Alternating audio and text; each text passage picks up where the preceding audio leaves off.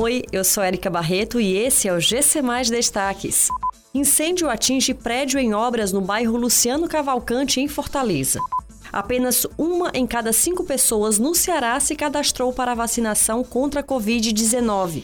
A MC e Detran realizam leilões virtuais de veículos nesta quinta e sexta-feira.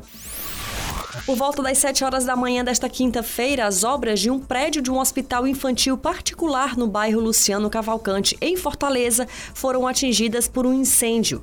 O incidente aconteceu antes do início dos trabalhos no local e não houve registro de feridos. Durante o incêndio, pedaços de ferro e madeira caíram das obras, o que fez com que a rua ficasse interditada. O Corpo de Bombeiros conseguiu debelar o fogo antes das 8 horas da manhã.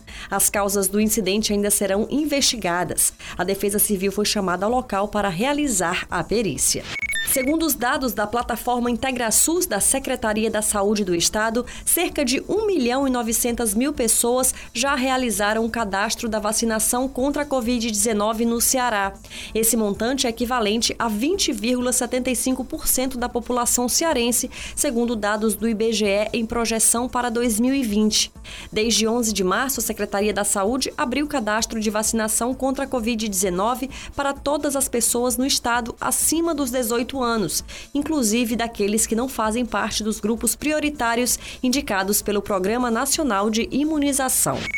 Nesta quinta-feira e sexta-feira, a Autarquia Municipal de Trânsito de Fortaleza e o Departamento Estadual de Trânsito do Ceará realizam leilões virtuais de veículos.